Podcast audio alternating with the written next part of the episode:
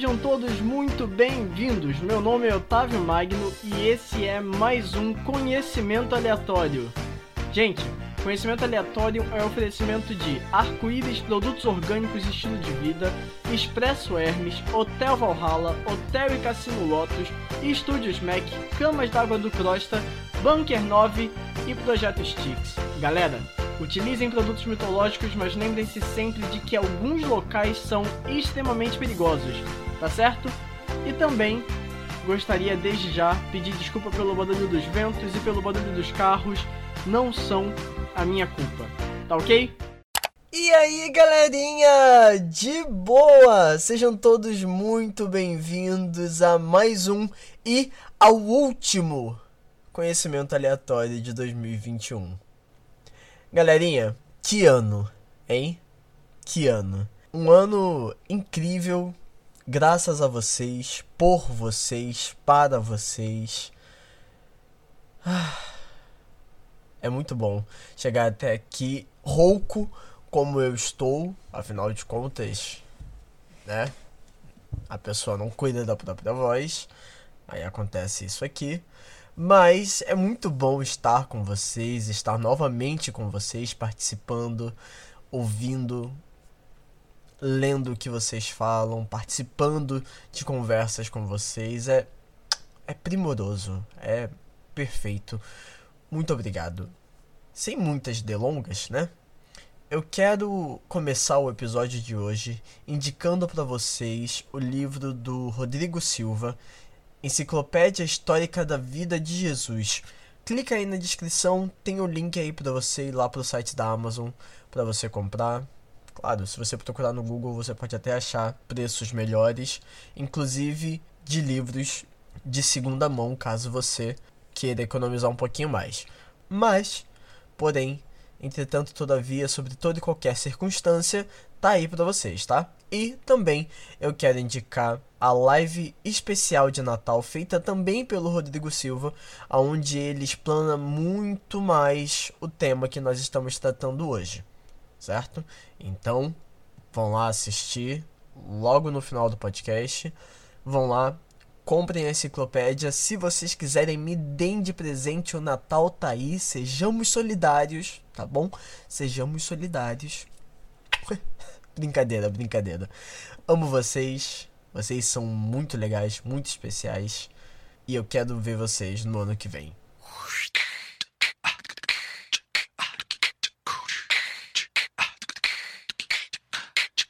Talvez essa seja a festividade mais famosa dos últimos séculos. O dia 25 do 12 está, esteve e estará envolto em muitas tradições, superstições e muitos e muitos mistérios. Um nascimento, e é daí que vem o famoso nome, diretamente do latim Natal, definiu o que entendemos hoje como tempo e como sociedade. Essa festa, ocorrida nos dias 25 do 12 ou no dia 6 do 1, dependendo da vertente do cristianismo que estamos falando, abre as portas para nós, mas não com cheiro de peru assado e passas no arroz. Não, vem com cheiro de estrume e de palha molhada, com cheiro de desonra e esperança prestes a raiar.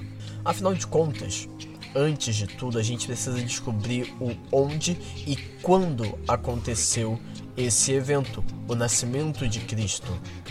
Bom, foi na cidade de Bethlehem, ou, para nós, humildes brasileiros, Belém, que significa Casa do Pão, também conhecida como Cidade de Davi. O problema vem quando nos perguntamos o quando. Em 532, um monge chamado Dionísio o Exíguo, ou então Dionísio o Menor, ele realizou os seus cálculos para determinar a história a partir do nascimento de Cristo, mas Dionísio cometeu alguns erros, podendo ter excluído do ano Domini, ou ano do Senhor, o nome do seu novo calendário, de 5 até 7 anos da história humana.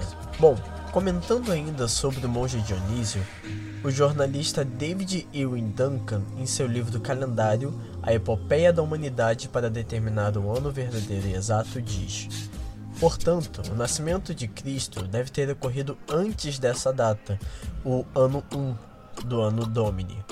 Outros evangelhos e fontes históricas sugerem datas que variam de 7 a.C. a 7 depois de Cristo, embora a maioria dos historiadores aceitem 4 a.C. Isso significa que o ano de 1996 foi provavelmente o verdadeiro ano 2000 no calendário Anno Domini de Dionísio. Para entender tudo isso, a gente tem que analisar vários pontos. Sabe-se que Herodes, o Grande, ele sempre teve medo de que viesse um novo rei sobre a Judéia e é por isso que ele fica famoso por ordenar o assassinato de crianças em uma cidade em específica, a cidade de Belém. Bom, Cristo foi ameaçado por esse homem, então ele deveria nascer antes que esse homem morresse. Herodes ele morre próximo a uma Páscoa que foi antecedida por um eclipse. Quem conta essa história é Flávio Josefo, historiador judeu do primeiro século. Segundo a astronomia, houve um eclipse lunar visível da Judéia em março do ano 4 a.C. Logo, Cristo nasceu antes dessa data que eu acabei de falar. Ele pode ter nascido em 4 a.C., 5 ou 6 realmente não sabemos quando Cristo nasceu. Mas uma curiosidade interessante é que o ano 1 grego é 776 a.C., o início das Olimpíadas. O ano 1 romano é 753 a.C., a fundação da cidade de Roma é a que marca esse ano 1. E é interessante que também em vários documentos você vai ter a sigla AUC, que significa ab urbe condita, que é exatamente desde que a cidade foi fundada, a cidade de Roma. E quando você fala de sumérios, o ano 1 ele se torna cíclico, ele mudava de acordo com cada governante. E também vale lembrar aqui de que a Otávio você falou que esse Dionísio cometeu esse erro, ele pode ter excluído até sete anos da nossa história. Por que, que a gente não resolve esse problema? Pelo mesmo motivo que a gente chama os nossos povos nativos de índio, que nós chamamos átomo, de átomo, mesmo átomo significando não divisível, e nós temos partículas subatômicas, porque alguns erros eles dão muito trabalho para serem corrigidos. Então, imagina só trocar todos os registros da história humana para que eles ficassem condizentes, para que eles estivessem de acordo com esse novo cálculo da história. E ainda por cima, a gente não sabe exatamente quando foi esse ano 1 do ano Domini. A gente não tem essa certeza, não há nenhum documento que prove exatamente em que data e em que ano exatamente Cristo teria nascido. Então daria trabalho demais. Mas vale lembrar aqui de que estamos tratando do cristianismo, uma festa cristã.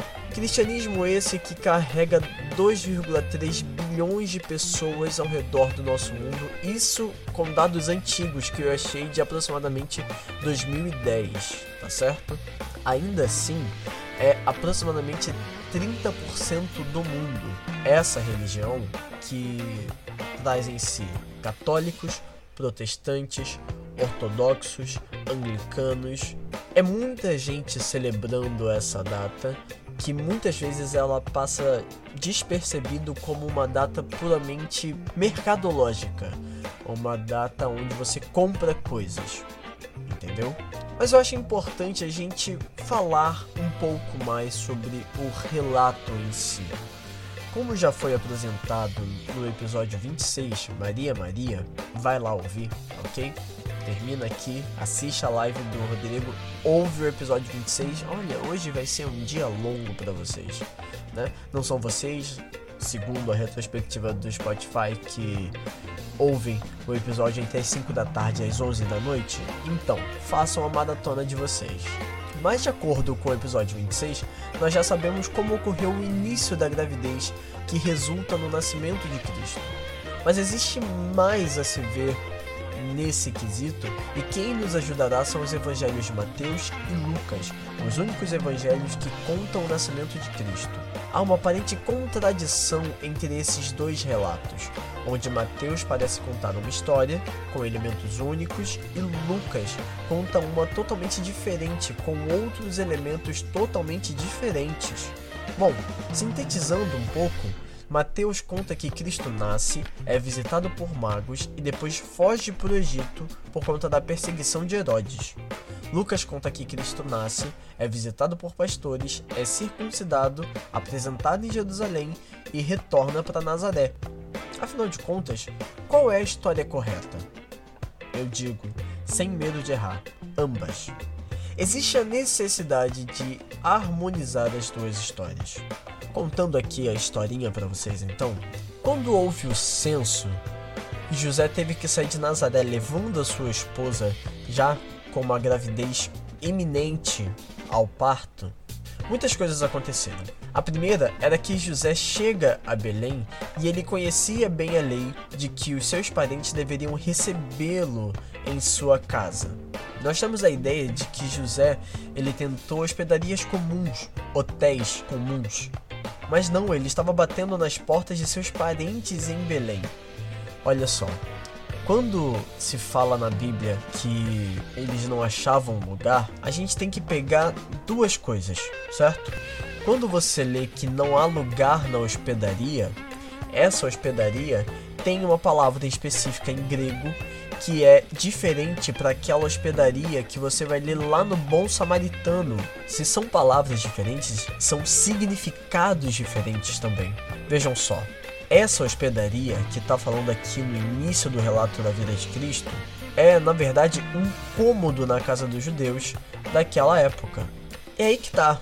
Esse cômodo é um quarto de hóspedes, aonde você vai receber as suas visitas e vai colocar essa pessoa ou essa família nesse cômodo para que eles tenham um pouco de privacidade. A casa dos judeus daquela época não era muito famosa pela privacidade não. E isso o Rodrigo Silva vai explicar melhor lá na live. Mas a questão é que esse cômodo ele não é ofertado a José. Por que ele não é ofertado a José? Porque provavelmente já tinha a notícia de que aquela criança que estava na barriga de Maria, ou ele era um bastardo e José era um corno manso, ou ele era fruto de um abuso, fosse de uma outra pessoa ou de José, ou então ele seria o filho de pais que não conseguiram esperar que o casamento fosse consumado de forma legal, legalista, de lei, entendeu? Então, por conta de preconceito, por conta de um julgamento precipitado, esse cômodo ele não é ofertado a Cristo, ele não é ofertado a José, mesmo dentro de toda essa situação. E bom, eles ficam em um outro lugar da casa dos judeus, que era a estrebaria. Era um ambiente próximo à porta para a rua, onde ficavam os animais, onde eles iam comer, beber água, descansar para que no outro dia carregassem novos pesos. E é nesse lugar que Jesus nasce. Não numa gruta, não em um ambiente longe de casa. Não, ele nasce no quintal de casa. Nessa noite, quando nasce Jesus, os céus explodem em luz. Um anjo surge e anuncia aos pastores que o Salvador havia nascido em Belém. Esses pastores que estavam nas montanhas, eles ouvem logo após os anjos cantarem nos céus: Glória a Deus nas alturas. Isso está lá em Lucas 2,14. Por isso que os pastores deixam a criança onde ela está. Isso é um ponto importante. Os pastores poderiam ter convidado José para a casa deles, mas José já estava com seus parentes, mesmo que não estando bem alojado.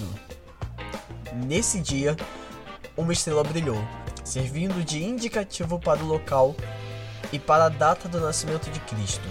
Guardem essa informação, ela vai ser importante. Ainda falando sobre os pastores, eles descem das montanhas para adorar o Salvador.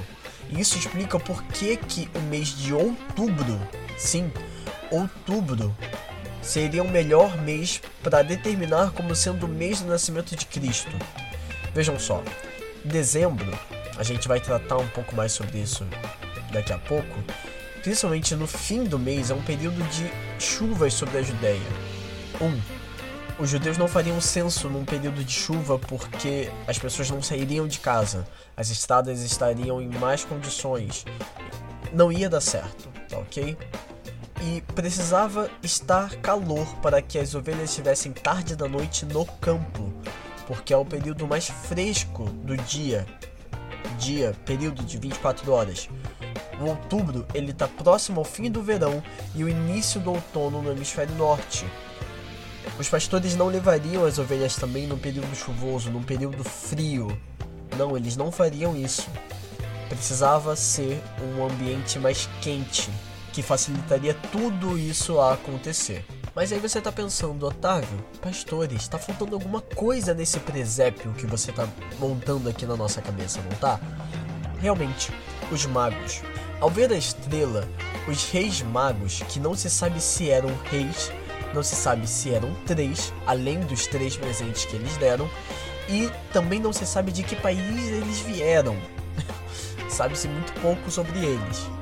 Mas, vendo a estrela, esses homens começaram a se preparar para a viagem que os levaria até o Salvador. Aos oito dias, como manda a lei de Moisés, Cristo foi circuncidado. Após isso, passando o tempo determinado pela lei, ele foi apresentado no templo e, por algum motivo que não é bem claro, ele permaneceu vivendo em Belém por dois anos, aproximadamente. Quando os magos, que em grego significa sábios, astrônomos, ou seja, eles eram homens da ciência, quando eles chegam à Judéia, eles vão direto à casa real porque eles acham que o novo rei dos judeus nasceu em meio a berço já da realeza, né?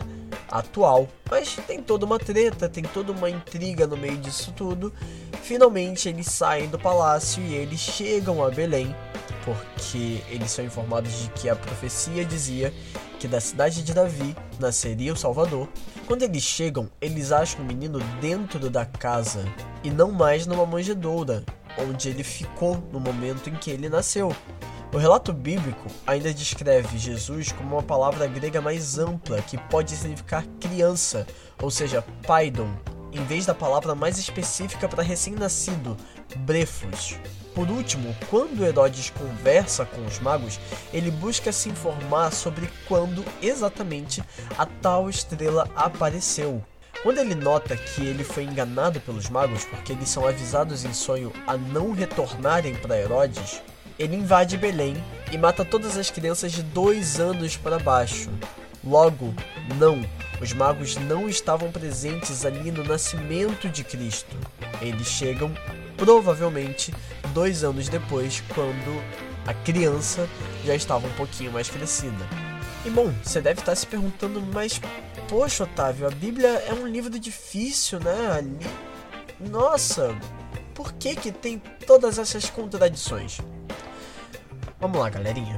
Primeiro de tudo, a Bíblia é um conjunto de 66 livros escritos, aproximadamente em 1500 anos, por pessoas que muitas vezes não se conheceram e nem tinham ciência do que o outro estava escrevendo quando eles estavam escrevendo de forma simultânea. Esse é o perfeito exemplo dos evangelhos sinóticos, ou seja, os quatro evangelhos que tem na Bíblia: Mateus, Marcos, João, Lucas. Livros que têm as suas próprias peculiaridades e que concordam em muito entre si, mas cada um deles tem milagres contados à sua maneira, muitos deles têm relatos únicos e ainda assim são os quatro uma unidade fantástica para conhecer a vida de Cristo Jesus. Bom, se o nascimento de Cristo aconteceu em outubro, por que 25 de dezembro? Bom, há muita especulação sobre essa data, e é evidente que ela não está correta. Na real, 25 do 12 tem várias festividades pagãs que culminam nessa data por conta especificamente do solstício de inverno, vale lembrar que Roma, em sua cristianização, assumiu muitas tradições de outros povos e assimilou, sincretizou várias coisas para agradar o máximo de pessoas, porque isso gera dinheiro e o dinheiro é o maior deus de Roma. ok? Não na mitologia, mas no governo romano. Se tem uma coisa que os romanos adoram é o ouro. Mas apesar de tudo isso, eu gosto sempre de lembrar de um verso da Bíblia escrito por Paulo e tá lá em Gálatas 4:4 e diz assim: Mas quando chegou a plenitude dos tempos, Deus enviou o seu filho, nascido de mulher, nascido debaixo da lei. Plenitude dos tempos é um termo usado lá na época de Paulo para indicar quando a colheita ela tá pronta para ser retirada do campo. Ou seja, é o momento mais propício para você fazer alguma coisa. Plenitude dos tempos. Ele nasce, Cristo, no momento mais propício, o momento onde ele seria mais efetivo, onde ele faria mais diferença.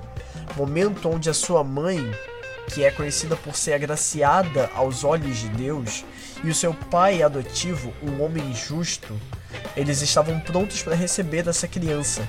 E eu quero fazer um puxadinho aqui ao podcast, não tá nem na pauta, mas assim, essa semana, em meio às minhas pesquisas, eu me peguei lendo e pesquisando alguns termos em hebraico para eu entender melhor essas relações entre o nascimento de Cristo e sobre o que está acontecendo ali. De novo, relembrando o episódio 26, eu falei de que José ele visa deixar Maria no início da gestação em segredo, sem fazer um alarde, porque lá diz que ele era um homem justo, um homem reto. E se você quer saber o porquê que ele faz tudo isso, você vai lá ouvir o episódio 26. Não vou repetir a informação. Mas, quando Mateus fala assim, Mateus 1, verso 19, ele fala que ele era um homem justo, o que, que ele está dizendo? No hebraico, ele está informando que José é um tzadik. Que, que é um tzadik? Tzadik é um termo que, por exemplo, é usado para os saduceus, ou seja, os sacerdotes do templo de Jerusalém e também a alta classe da Judéia. Então, vamos lá. Tzadik. Tzadik é um termo muito importante porque ele traz o significado de justiça, pureza, santidade. E quando você busca dentro do judaísmo uma significação desse termo, o que, que você encontra?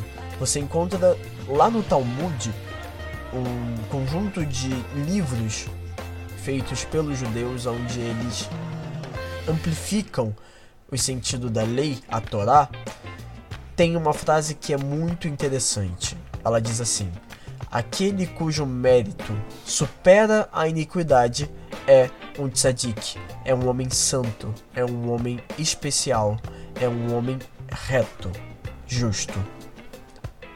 Percebe que até mesmo a escolha das pessoas que iriam cuidar de Jesus na sua infância, as pessoas que iriam conviver com ele durante a sua vida, tudo isso é feito de forma milimétrica para que tudo ocorra da forma certa, ok? Então é, é, é importante que a gente entenda que religiosamente, né? Já que a gente está tratando aqui de um fato mitológico, né? Para uma religião, de novo, vale lembrar, você cristão que está ouvindo, mitologia, conjunto de mitos e de histórias que vão definir uma cultura, que vão ajudar a afirmar as ideias que formam um povo, ok?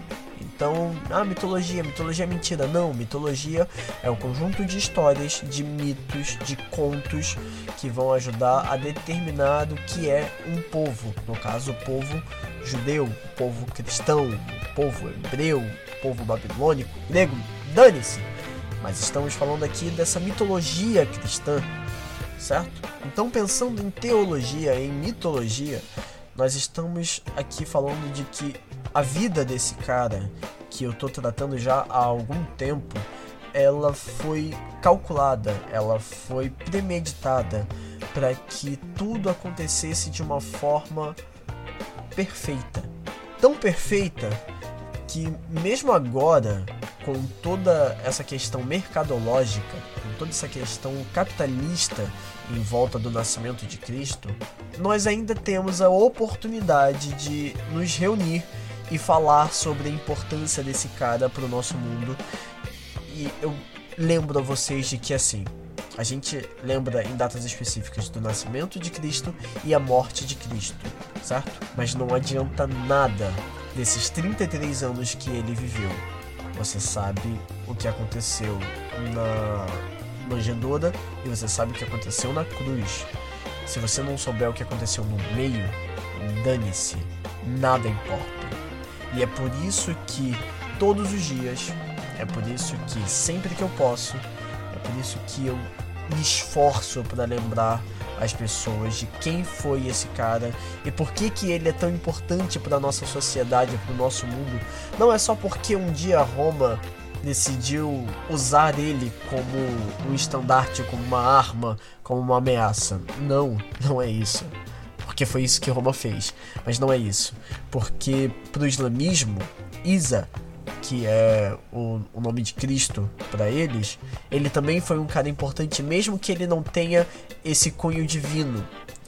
Cristo, ele também é um ótimo educador. Ele foi uma figura emblemática. Frase que eu ouvi por aí que eu aprendi a gostar de repetir. Desculpem, mas eu não vou ter a referência agora. Ou será que eu vou? Eu vou. Claro que eu vou. Tá aqui, cara. Achei a referência. Tá aqui. Ao vivo para vocês. Eu aprendi a gostar de repetir essa frase porque ela tem um peso diferente. Jesus não foi apenas um cara legal que fez o bem pro mundo. A gente, eu, você, a gente não crucifica caras legais. A gente crucifica ameaças. Tim Keller foi quem disse. E assim, por que, que é importante lembrar disso? Porque ele é uma ameaça ao status quo, a tipificação da nossa sociedade como um todo. Afinal de contas, ele falava contra o modelo da época, que é do judaísmo, sobre a opressão de Roma, e nós somos filhos de Roma. Então, ele ainda fala contra a nossa vida, o nosso estilo de vida, as nossas palavras e atos. Então é importante que você lembre todos os dias quem foi esse cara, essa ameaça ao status quo e por que que ele é importante para nossa modificação do nosso mundo atual. É importante. E mais importante do que tudo isso é a frase final que eu deixo para vocês de Vitor Manuel Gomes Rodrigues, um colombiano que deixou essa pérola pra gente. De nada adianta Cristo nascer mil vezes em Belém se ele não nascer no coração do homem também. Eu boto um adendo todos os dias.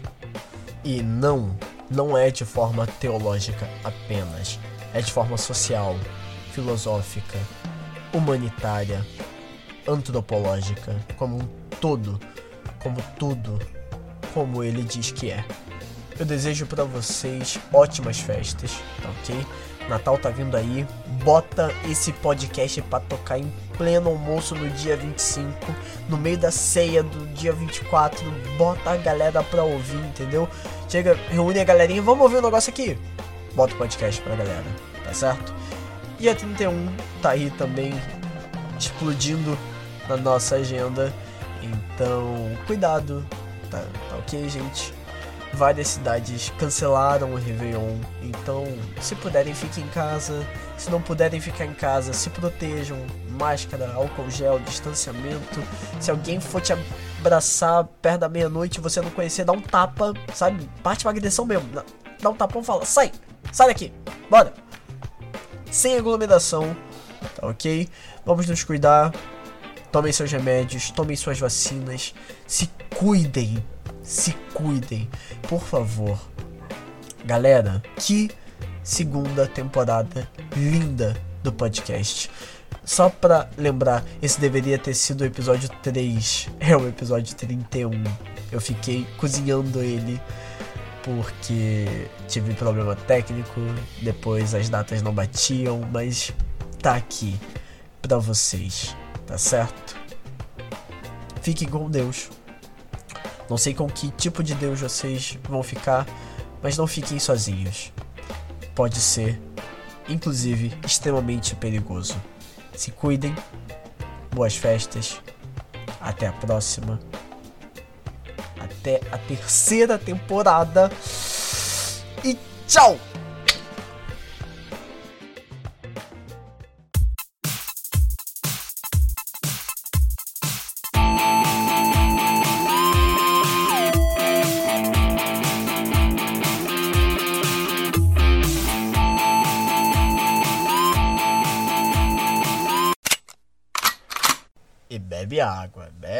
Água. Dá um tempinho aí que. Ai, a voz já tá ruim. A garganta já tá doendo. Oi. Tô gravando. Eu já vou jogar a bolinha. Segura as pontas aí. Se aguenta nos seus pelos que eu vou jogar a bolinha. Calendário. Oi. Eu tô gravando, filho. Você tá curioso pra saber o que, que tem aqui? Garrafa d'água, caixas. Mas você não pode ficar aqui. Um, dois, um, dois, três e.